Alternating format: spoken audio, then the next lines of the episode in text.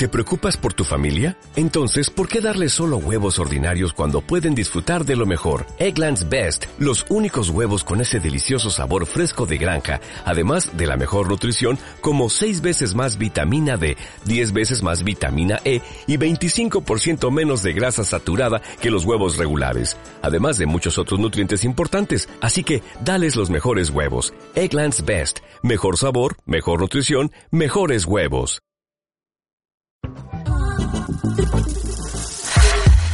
Muy buenos días y bienvenidos a este programa podcast Neuroemprendedor, el cual te va a ayudar de forma muy diferente en tu proyecto o emprendimiento.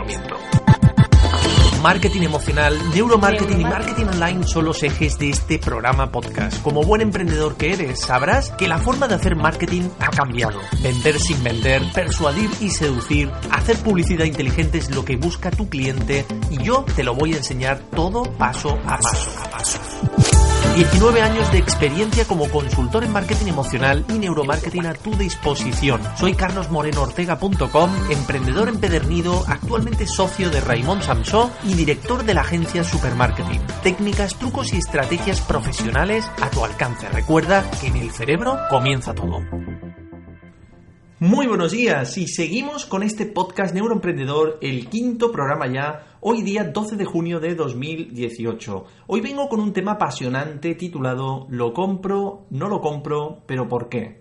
¿Qué hace que cuando entramos en una página web o tienda online o tienda física o supermercado nos decantemos por una marca concreta, un producto concreto, un profesional específico? También tengo para ti una nueva sección que estrenamos en este programa. Espero que te guste y le saques mucho provecho. Así que comenzamos.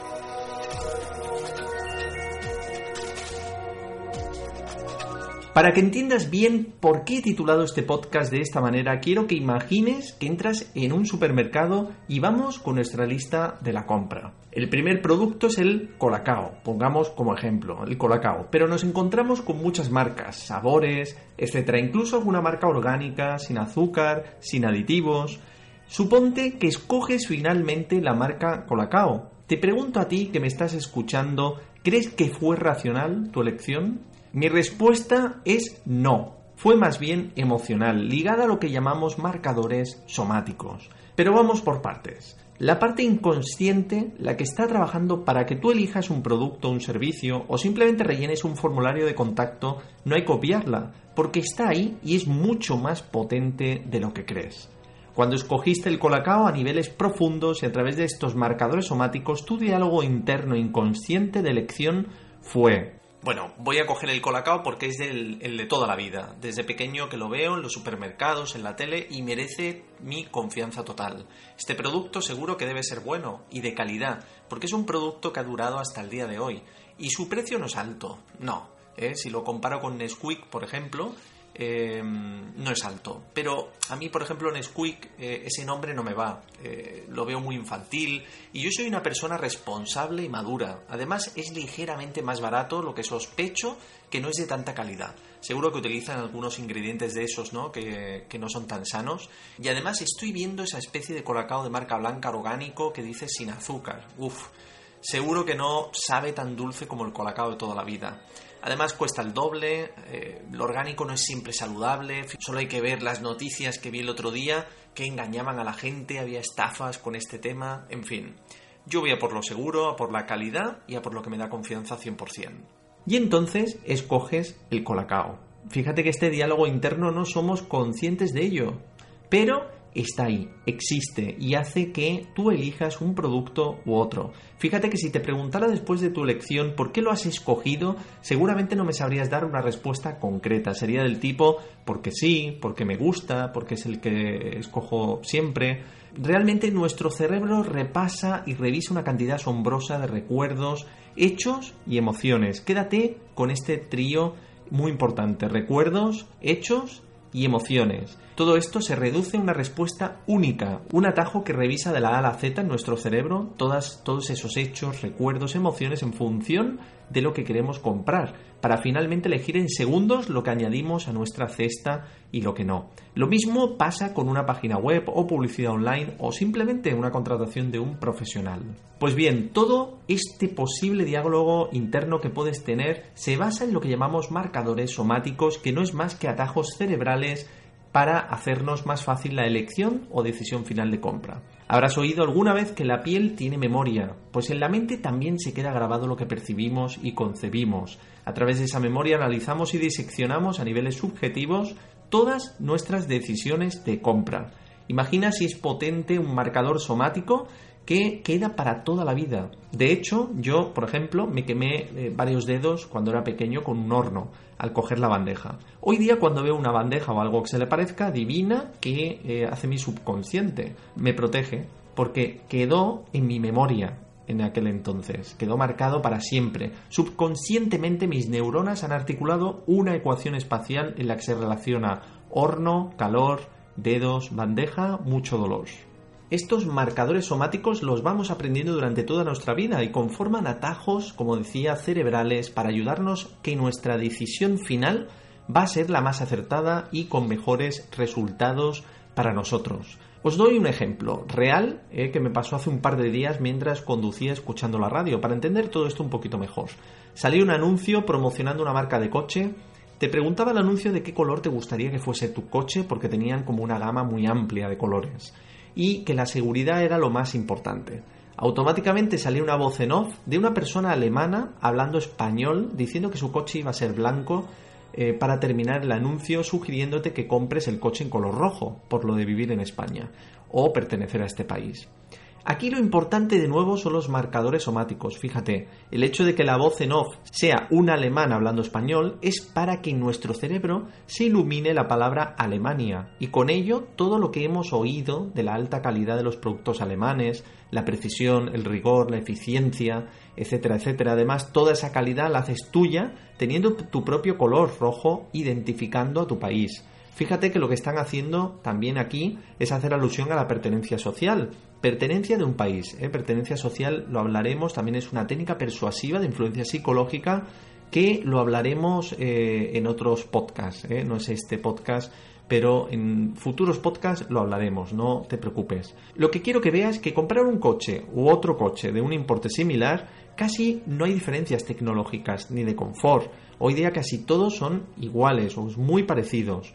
Pero el marcador somático que conecta Alemania con la excelencia tecnológica y de responsabilidad, tu país como pertenencia entre otros, hacen que se active en nuestro cerebro ese clic o chispa que finalmente hará que te decantes por un coche u otro. Como ves, todo comienza con un anuncio, una publicidad, un mensaje sutil y sin intención aparente, pero detrás de todo eso, como ves, existe mucho poder tanto como para dirigirnos a una marca concreta o a un producto concreto. Te voy a dar un último ejemplo, pero este marcador somático que te explico está basado en el miedo. Habrás visto infinidad de veces champús, por ejemplo, para niños, donde su eslogan o mensaje principal es que ya no habrá más lágrimas para tu hijo. Fíjate que evoca miedo a la vez que promete evitarnos las lágrimas. Aquí el marcador somático podría ser aquella vez eh, que de niño nos entró champú en los ojos y lloramos hasta que nuestros padres pusieron remedio, ¿verdad? Si lo que venden es precisamente evitar eso, inconscientemente estaremos más predispuestos a comprar ese producto. Espero que te haya inspirado todo lo que te he comentado y hayas aprendido un poquito más sobre eh, neuromarketing y la influencia psicológica. Ahora sí, estrenamos nueva sección.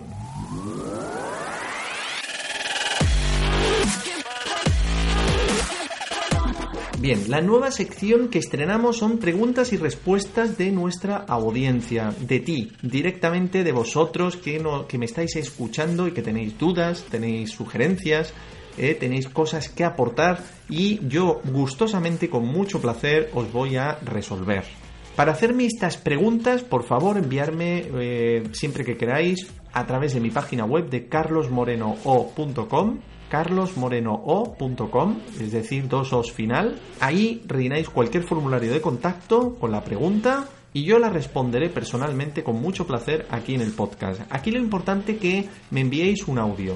¿eh? Esta pregunta tiene que ser en audio, como por ejemplo esta.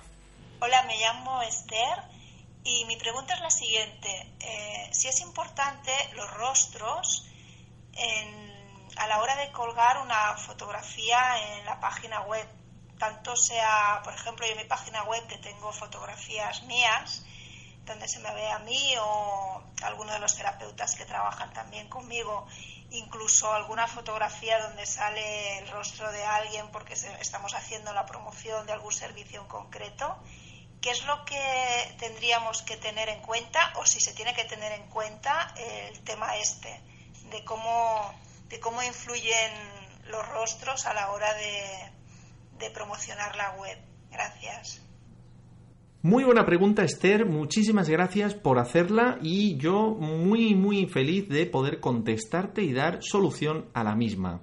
Fíjate que, eh, contestando directamente a tu pregunta, fíjate que el rostro es una de las partes más importantes y que conecta mejor con el cerebro. El cerebro eh, siempre busca la mirada de una persona. Se hizo un experimento científico donde ponían un grupo de personas en una universidad, en una aula, con una pantalla donde una profesora explicaba un tema. Se veía la cara de esa profesora y explicaba un tema. Y en otra, y en otra aula eh, pusieron exactamente lo mismo pero con un robot. ¿eh? No era una persona sino un robot. Bueno, pues adivina quién asimiló mejor el contenido, quién entendió mejor la explicación.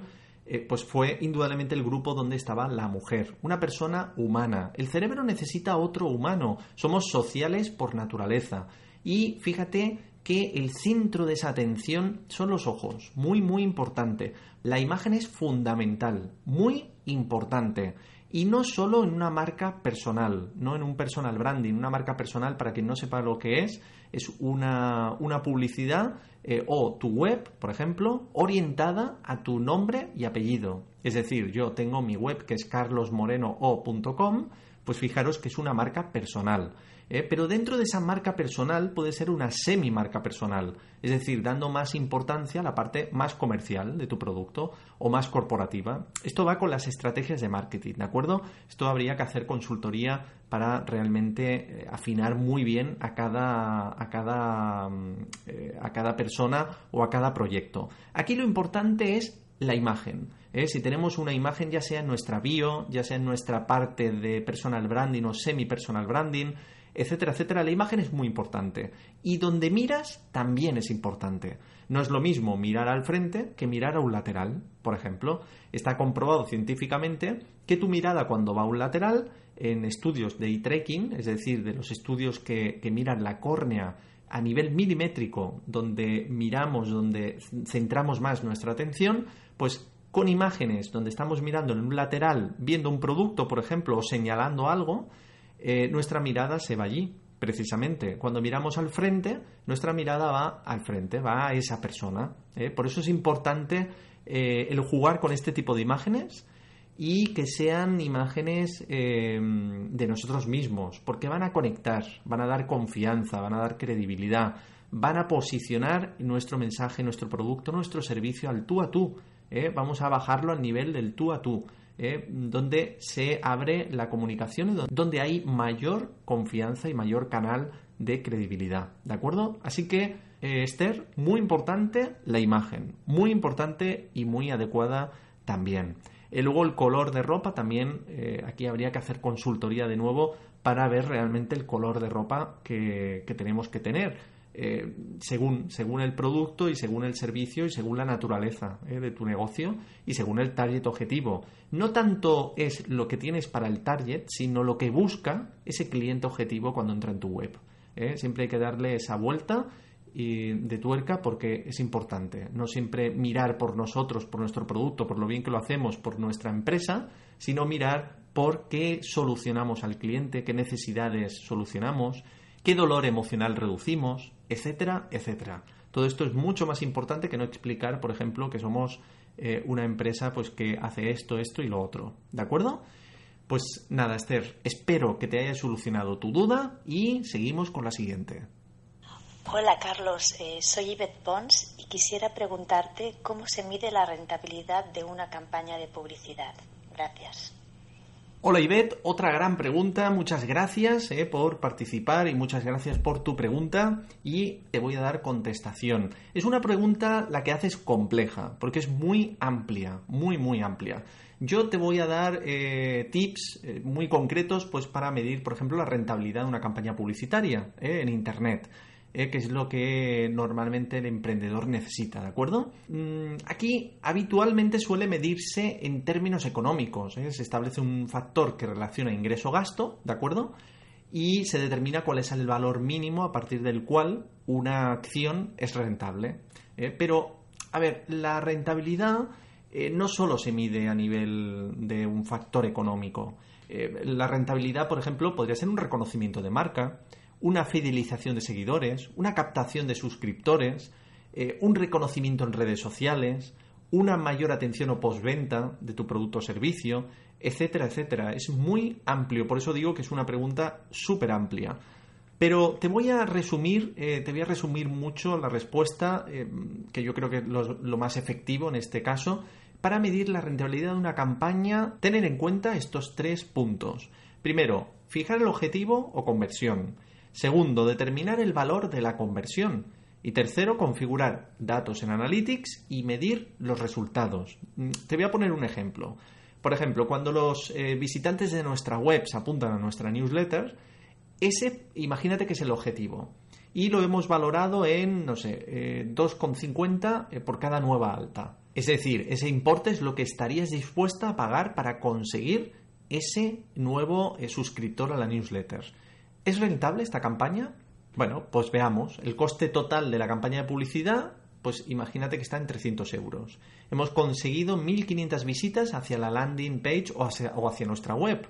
El porcentaje de conversión ha sido de un 9%, bastante bueno, y se han dado de alta en la newsletter pues 135 personas.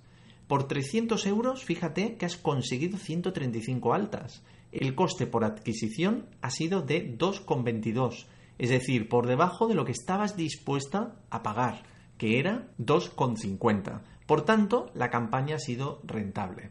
Fíjate que es un simple ejemplo de cómo eh, medir la rentabilidad de una campaña online. Eh, pero ya te digo, tu respuesta daría para mucho, para muchísimo, y eh, no podemos hacer un programa solo para esto. Yo te he dado tips de lo que creo que puede responder tu pregunta eh, de la forma más adecuada, ¿de acuerdo? Venga, pues un abrazo Ivette y muchísimas gracias por tu pregunta, muy, muy interesante también. Bueno, pues hasta aquí el programa de hoy. El próximo programa tendremos más y mejor. Eh, solo os pido que valoréis este podcast como creáis oportuno, dejar algún comentario, eh, algún feedback o simplemente lo catalogáis como favorito. Para mí es una gran ayuda y un gran aporte por vuestra parte. Dentro de poquito viene una novedad importante que llevo preparando hace mucho tiempo y que va a dar a la luz. Os lo digo porque seguramente os interesará. Es una cosa muy interesante. Venga, pues ahora sí, me despido, un abrazo a todos y que tengáis una feliz semana. ¿No te encantaría tener 100 dólares extra en tu bolsillo? Haz que un experto bilingüe de TurboTax declare tus impuestos para el 31 de marzo y obtén 100 dólares de vuelta al instante. Porque no importa cuáles hayan sido tus logros del año pasado, TurboTax hace que cuenten. Obtén 100 dólares de vuelta y tus impuestos con 100% de precisión. Solo con Intuit TurboTax. Debes declarar para el 31 de marzo. Crédito solo aplicable al costo de la presentación federal con TurboTax Full Service. Oferta sujeta a cambios o cancelación en cualquier momento.